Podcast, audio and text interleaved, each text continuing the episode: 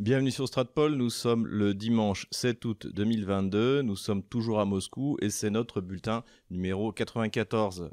Avant de commencer cette vidéo, n'hésitez pas à aller vous abonner à nos chaînes, non seulement YouTube, mais Odyssey, Rumble, surtout Telegram si vous voulez avoir tous nos programmes, y compris ceux qui sont censurés en France, et également V-Contact, puisque là aussi il n'y a pas de censure. Vous pouvez également vous procurer le livre noir de la gauche française, et Ukraine, pourquoi la France s'est trompée.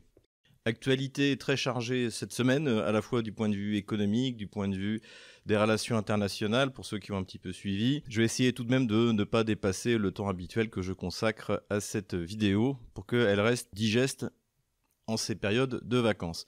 Commençons par une question à la fois économique et stratégique, un article très intéressant d'un certain Alain Djecic, sur le blé ukrainien et surtout à qui appartient le blé ukrainien. On en avait parlé euh, à l'époque dans nos bulletins depuis euh, à peu près euh, un an, au début de l'année 2021.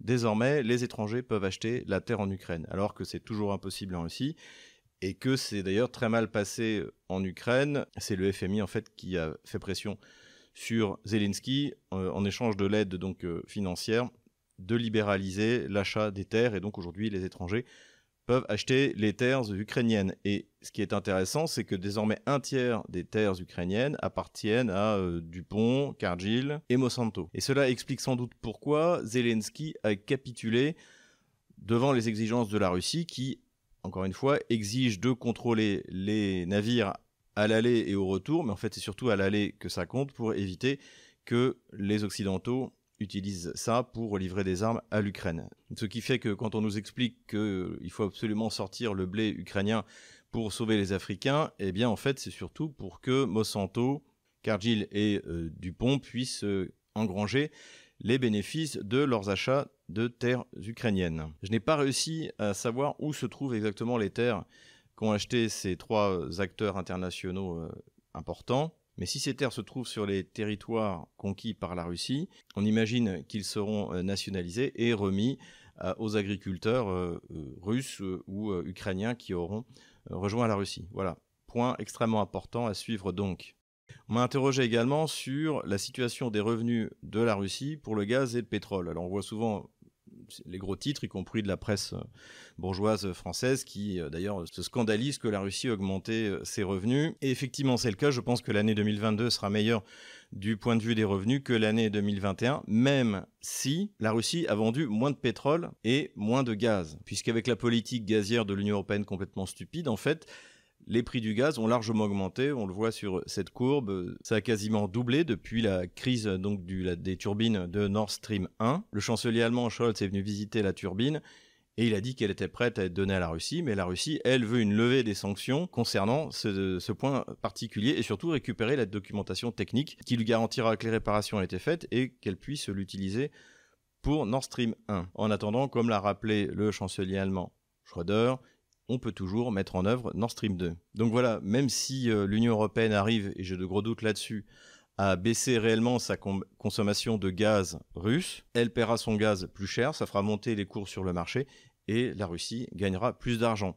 D'autant plus que par exemple la France s'est vantée d'avoir rempli ses réserves de gaz à 80%, mais c'est notamment avec du gaz euh, américain, du gaz euh, qatari, donc du gaz liquéfié, qui coûte beaucoup plus cher. Et la note, c'est les Français qui vont la payer in fine, parce qu'en fait, la France, comme l'Allemagne, a des contrats de long terme avec la Russie, et quand par exemple le prix spot est à 2000 euh, dollars, la France continue à payer autour de 450 dollars ces 1000 mètres cubes. Donc une fois de plus, l'incurie et, le fanatisme idéologique russophobe de la gauche française, euh, de la gauche bourgeoise française au pouvoir actuellement. Concernant le pétrole, la Russie, effectivement, vend son pétrole avec une réduction de 20 à 30% sur le baril à la Chine ou à l'Inde, qui d'ailleurs veut augmenter sa production, qui a fait fi de toutes les menaces des Occidentaux, de Washington. Obtenir une énergie 30% moins chère, tandis que les Occidentaux auront une énergie 30% plus chère, ça fait un, différentiel de 60% de compétitivité hein, dans, la production des biens. Il est évident que ni la Chine ni l'Inde vont faire euh, la fine bouche. Est-ce que cela pénalise la Russie? Oui et non, effectivement. La Russie pourrait gagner plus d'argent si elle vendait son pétrole sans faire de réduction, mais pour le budget russe, ça n'aura pas d'impact. Pourquoi? Parce que ça, on en a parlé euh, depuis plusieurs années, la Russie veut échapper à ce qu'on appelle la maladie hollandaise, c'est-à-dire d'être trop dépendante pour ses dépenses des exportations de pétrole. Donc le budget russe est fait pour un baril à 40 dollars. Or aujourd'hui, si on regarde, le pétrole est autour de 95 dollars. Donc même avec une réduction de 20 à 30%, la Russie est largement dans les clous. Et surtout, tout ce qui est gagné au-dessus de 40 dollars est versé dans le fonds du bien-être national. Et là, comme on le voit, eh bien, le fonds du bien-être national se porte bien, même si d'ailleurs les, Russes ont, tapé dedans depuis le début du conflit. Et il a même, avec le renforcement du rouble, il a même, il n'a même jamais cessé de croître en, équivalent dollar. Bon, l'équivalent dollar, c'est pas très intéressant puisque l'argent est fait pour être dépensé en Russie dans des grands projets, qui d'ailleurs aucun de ces grands projets euh, d'infrastructure ne se sont arrêtés depuis le début du conflit. Et comme on le voit sur ce tableau, grâce aux revenus exceptionnels du pétrole, le fonds du bien-être national a réaugmenté au mois de juin avant d'être de nouveau redépensé au mois de juillet. Donc voilà, pour l'instant, les tentatives de sanctions ou de limitation du pétrole ou, du gaz russe n'ont pas d'impact sur le budget russe et on peut même s'attendre à ce qu'au mois de décembre, on ait de nouveau un décollage vertigineux des prix du gaz et du pétrole avec la décision qui a été prise par la Commission européenne sur une réduction de 15% d'achat du gaz russe. Toujours une information importante à la fois du point de vue économique et stratégique, c'est la rencontre qui a eu lieu à Sochi entre Erdogan et Vladimir Poutine. Suite à cette rencontre, la, Russie et la Turquie ont annoncé que la Turquie achèterait une partie de son gaz en rouble.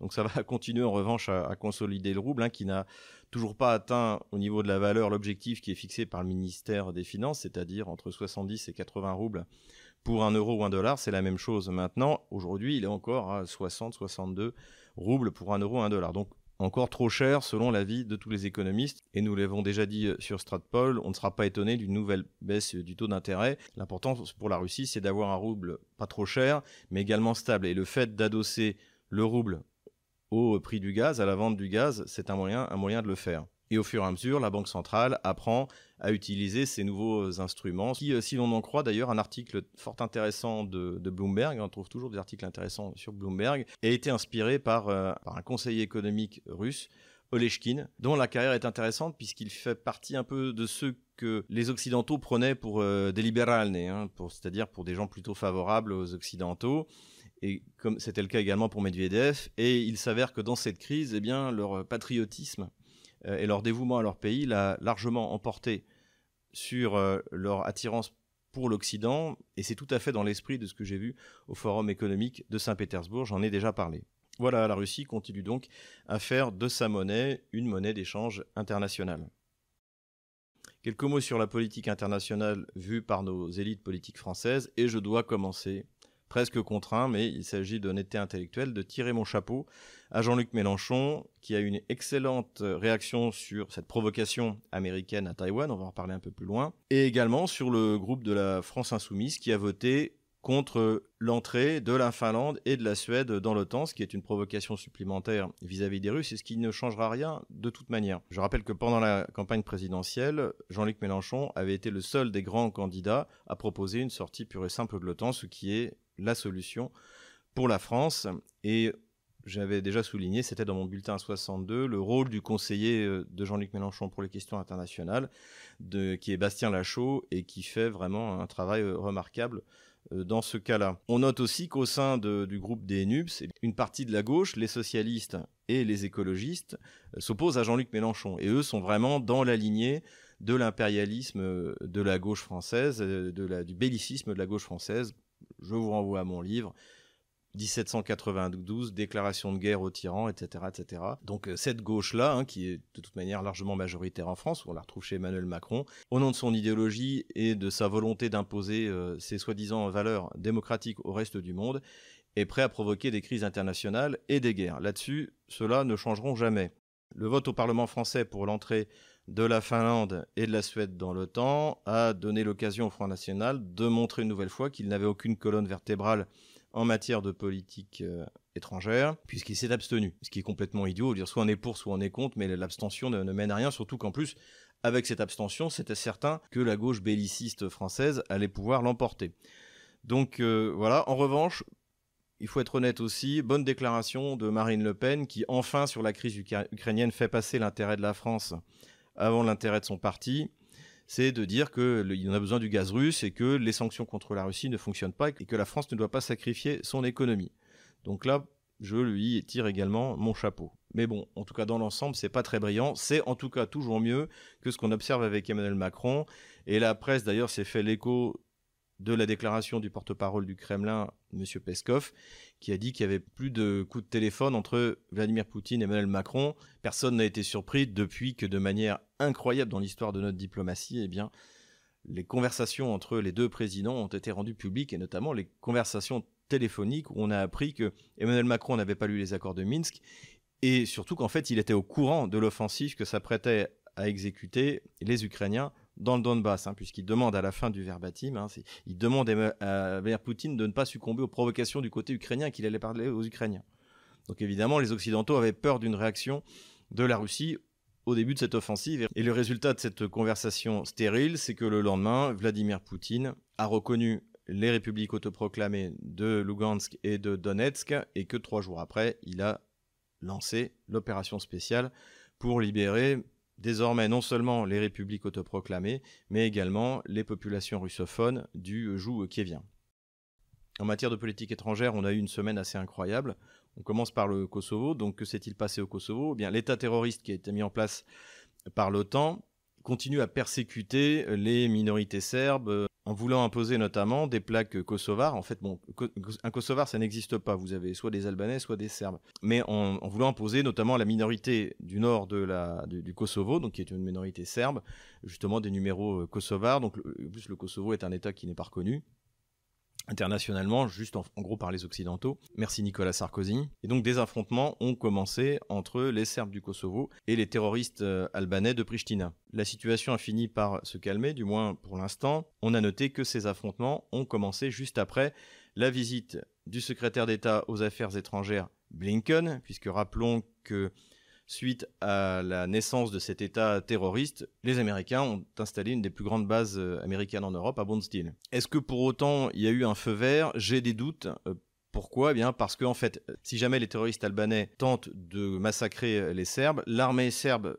interviendra et comme en 1999, elle va pulvériser les bandes armées albanaises. C'est d'ailleurs pour ça que l'OTAN était intervenu. Or, l'OTAN mène déjà une guerre contre la Russie en Ukraine qui lui coûte extrêmement cher, qui lui coûte beaucoup en armement, et ce serait très compliqué pour elle de se rajouter une nouvelle guerre contre la Serbie. Et c'est d'ailleurs pour ça que euh, Borrell, d'ailleurs le ministre des Affaires étrangères, si tant est qu'il y en ait un, de l'Union européenne euh, a appelé au calme et que la situation pour l'instant est revenue au calme. Donc je pense que c'était une initiative locale de Pristina qui a cru que la visite de Blinken était une sorte de feu vert.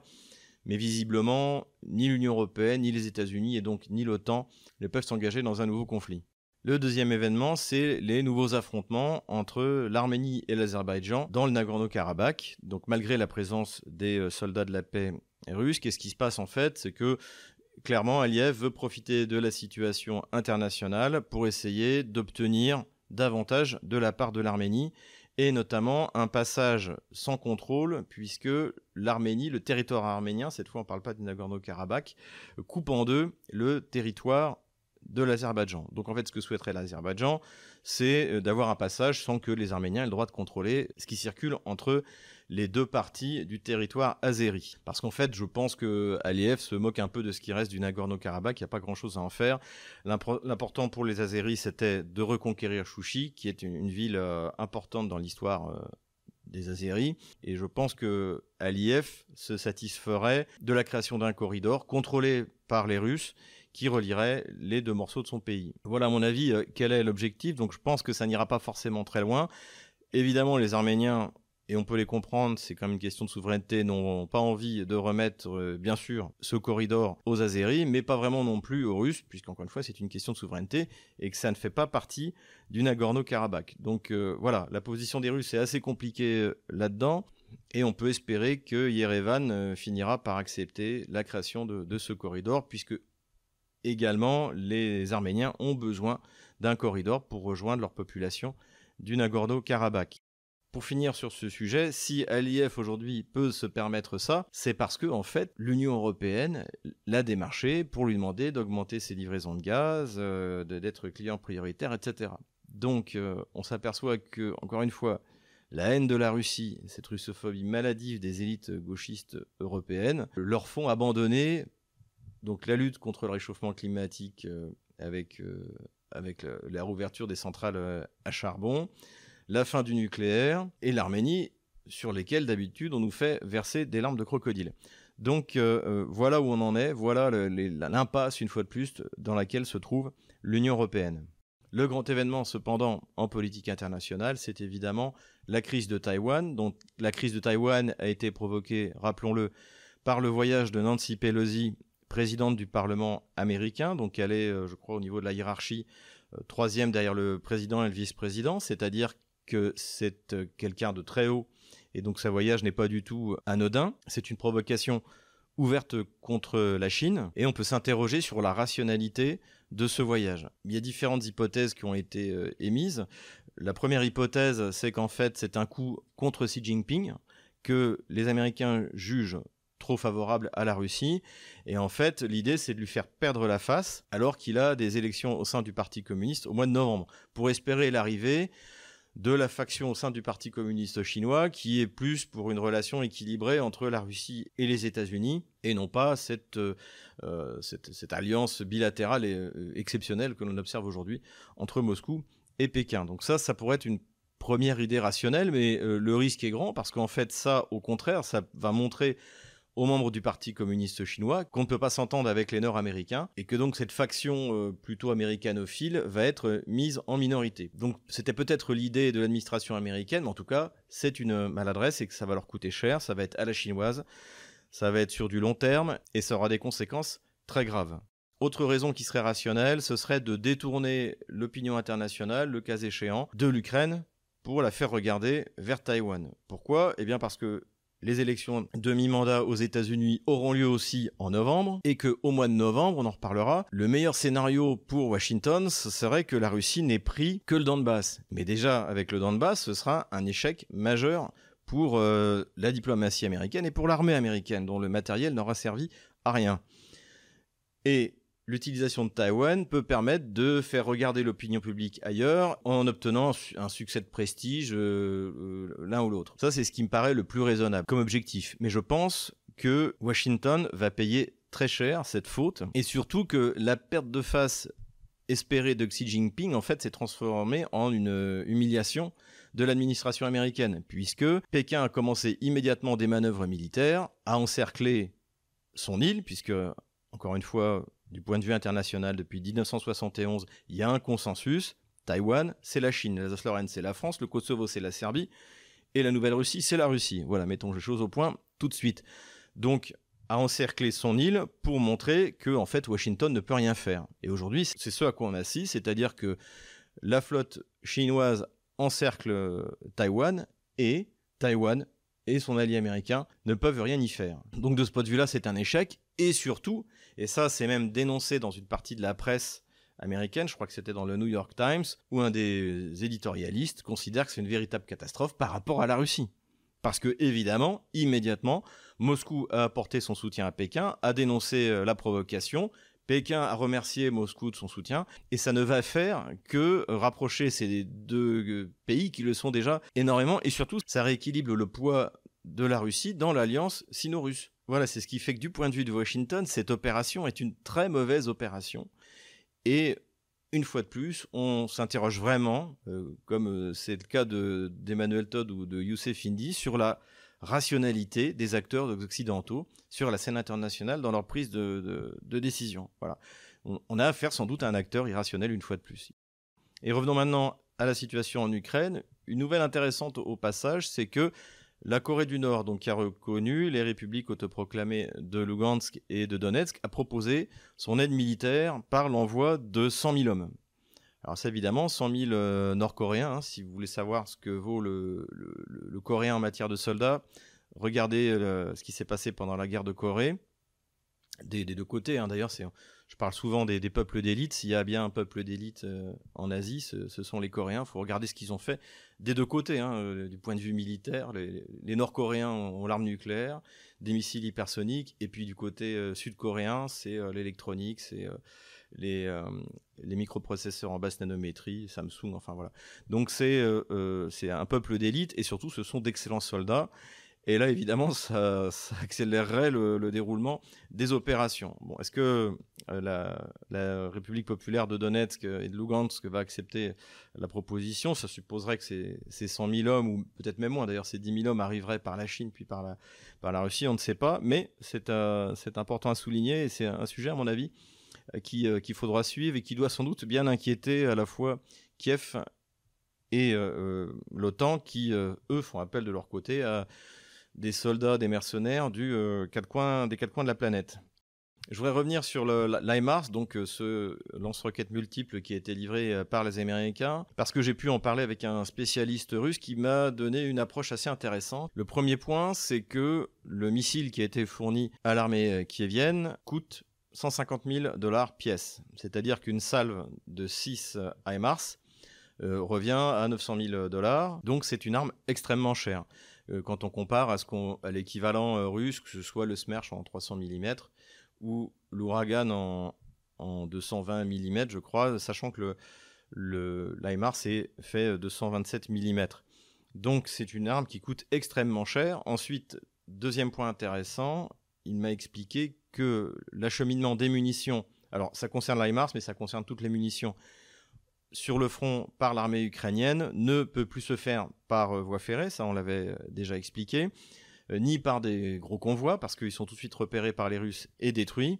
Et en fait, tout cela est fait par des, camionnettes, on appelle ça des, gazelles en, russe, ou même des véhicules classiques, des, je sais pas, bon, pas, pas, des Twingo, j'imagine, mais des véhicules banalisés. Donc ça veut dire que le flux logistique est extrêmement difficile. Et c'est pour ça d'ailleurs que, étrangement, Kiev ne tire pas des HIMARS tous les jours, puisque a priori c'est ce qu'ils ont de mieux, euh, en tout cas de plus précis, et euh, ils ne peuvent pas le faire tout simplement parce qu'il n'y a pas d'approvisionnement régulier sur la ligne de front. Le troisième point qui est également important, c'est qu'ils pensent que militairement parlant, du point de vue de la charge militaire, l'HIMARS est finalement peu efficace. Et ça, il l'a constaté en regardant la frappe sur les ponts, donc qui étaient faits les ponts au-dessus du Dniepr, c'est qu'on a eu une salve qui s'est abattue, qui a, donc le pont a été vraiment touché. Hein. ça, c'est très impressionnant du point de vue de la, de la précision. Mais en fait, le pont tient toujours debout. Et donc, lui considère qu'il y a beaucoup trop d'électronique et pas assez euh, d'explosifs euh, pour en faire une arme euh, efficace. Surtout, on ne peut en tirer que 6. Donc, du coup, j'ai voulu creuser un peu et j'ai regardé un peu quel est le, poids de la, de la charge militaire, donc de l'ogive des missiles HIMARS. Et en fait, quelle que soit la, configuration, c'est 91 euh, kg, comme on le voit sur ce tableau. Et si on compare avec les deux systèmes équivalents côté russe, donc le, calibre un peu en dessous, c'est l'ouragan. Là, la charge va de 90 à 143 kg en fonction du type euh, explosif ou thermobarique. La différence, c'est que quand une pièce d'HIMARS tire 6 roquettes, une pièce ouragan en tire 3 fois plus. Donc euh, l'arrivée sur la zone est euh, autrement plus efficace. L'autre système russe qu'on pourrait opposer également à l'IMARS, donc c'est le SMERSH. Et là, c'est des roquettes bien plus grosses, hein, de 300 mm, qui elles aussi sont en, plus grand nombre. Quand on regarde la charge militaire, là, c'est quand même 243 kg d'explosifs, et il y a aussi du thermobarique. Et enfin, quatrième point, ce qui m'a expliqué, c'est que désormais, les systèmes antiaériens russes sont capables de lutter contre l'IMARS et que les dernières attaques d'IMARS sur euh, les ponts notamment ont toutes été arrêtées par la DCA russe. Donc ce qui explique aussi pourquoi Kiev tire dans tous les sens sur la centrale nucléaire, on en parlera tout à l'heure, sur euh, bien sûr les, objectifs civils, c'est pour essayer de disperser la DCA russe pour pas qu'elle se concentre sur les zones militaires. Donc voilà, l'IMARS en fait, les, les Russes ne sont pas restés les bras croisés, ils ont appris lutter contre et, euh, désormais euh, c'est très efficace et je pense que ça expliquera aussi pourquoi, comme je l'ai dit la dernière fois, il n'y aura pas de réelle contre-attaque massive de l'armée ukrainienne dans la zone de Kherson. On y reviendra tout à l'heure. Donc ça veut dire qu'une fois de plus, le complexe militaro-industriel américain a produit un gadget bourré d'électronique qui a en fait une utilité militaire limitée par rapport à ce qu'il coûte. Et donc évidemment, lorsque le ministère de la Défense euh, russe annonce qu'il a détruit des HIMARS, c'est pas seulement Kiev qui nie cette affirmation, mais c'est le Pentagone. Déjà parce qu'en fait, c'est vraisemblablement des soldats américains qui utilisent ces HIMARS, parce qu'ils n'auraient pas eu le temps de former les soldats ukrainiens pour l'utiliser correctement, et qu'aussi ils ne veulent pas frapper n'importe quoi. Et surtout, ils ne veulent pas que les Ukrainiens frappent n'importe quoi. Et parce que cela remet en cause l'utilité de ce matériel, et donc ça fait du mal au complexe militaro-industriel américain, Lockheed Martin en l'occurrence. Sur la destruction des HIMARS, il n'y a bien sûr euh, aucune preuve. Moi, je pense que c'est tout à fait possible. Je, pense que ce serait extrêmement difficile de, détruire les HIMARS, comme les Césars d'ailleurs, sur le, sur le terrain. Euh, parce que ils sont suffisamment loin de la ligne de front et en plus ce sont des systèmes très mobiles, hein, c'est leur force, on l'a déjà dit, et ils se déplacent juste après avoir tiré. En revanche, les écoutes euh, radioélectroniques russes plus la résistance pro-russe euh, dans les villes, euh, là où les Kieviens cachent leurs armes, rend tout à fait possible un tir de missile sur les HIMARS lorsqu'ils sont encore dans les dépôts avant d'être déployés ou pour y être réparés. Voilà ce qu'on peut dire sur les HIMARS. De toute manière, comme on le voit, ça n'a pas influé sur le cours des combats et surtout pas sur l'approvisionnement en artillerie, mais ça on en reparlera dans la partie sur la carte militaire.